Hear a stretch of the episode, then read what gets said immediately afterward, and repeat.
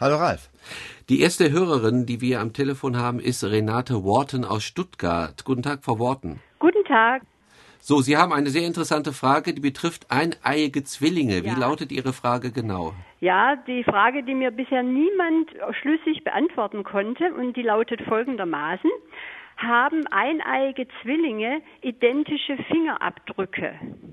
Ganz klar nein. Also die Oh. Handlinien, auch die Fingerabdrücke, die sind zwar oft ähnlich, aber nie identisch. Man hat bisher noch keine Zwillinge gefunden, die tatsächlich identische Fingerabdrücke gehabt haben. Diese Linien, die heißen ja in der Fachsprache Papillarleisten und die verändern sich nicht mehr. Die bekommt man mit dem vierten Embryonalmonat sind die voll ausgebildet und bleiben unverändert erhalten bis zum Tod. Jetzt ist es so, dass dieses Muster zwar irgendwie genetisch angelegt ist, aber offenbar spielen doch auch irgendwie Umwelteinflüsse im Mutterleib eine Rolle. Welche das genau sind, weiß man nicht so genau. Da kann man nur spekulieren.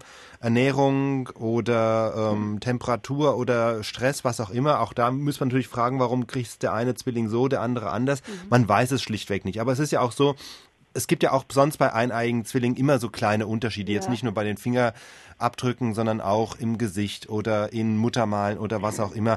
Und solche Unterschiede sind es wohl, die da auch eine Rolle spielen. Also auf jeden Fall hat man noch keine zwei eineiigen Zwillinge gefunden, die tatsächlich identische Handlinien haben. Dann muss ich meine Meinung ändern. Ich dachte immer, weil, ein, weil sie sich ein Erbgut teilen. Genau, und das ist nämlich auch der Punkt, weshalb das dann für die Kriminalistik dann so wichtig ist, ja. Denn wenn, nehmen wir an, ein es passiert ein Einbruch oder irgendein Verbrechen und ein Zwilling ist im Verdacht. Jetzt war, ist die Frage, war es der eine oder war es der Genau. andere? Ne?